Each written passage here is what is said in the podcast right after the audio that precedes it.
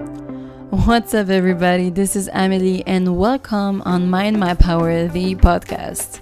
I'm a former volleyball player, and on this podcast, we are going to talk about mental health and how to deal with our emotions, and also the relationship we have with ourselves and how it impacts our everyday life.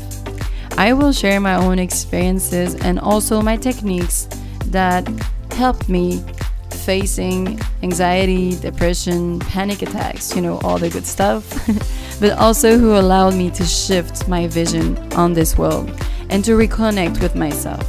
All of that for you and for me, for everybody, to become the best version of ourselves. So let's go and let's do the work.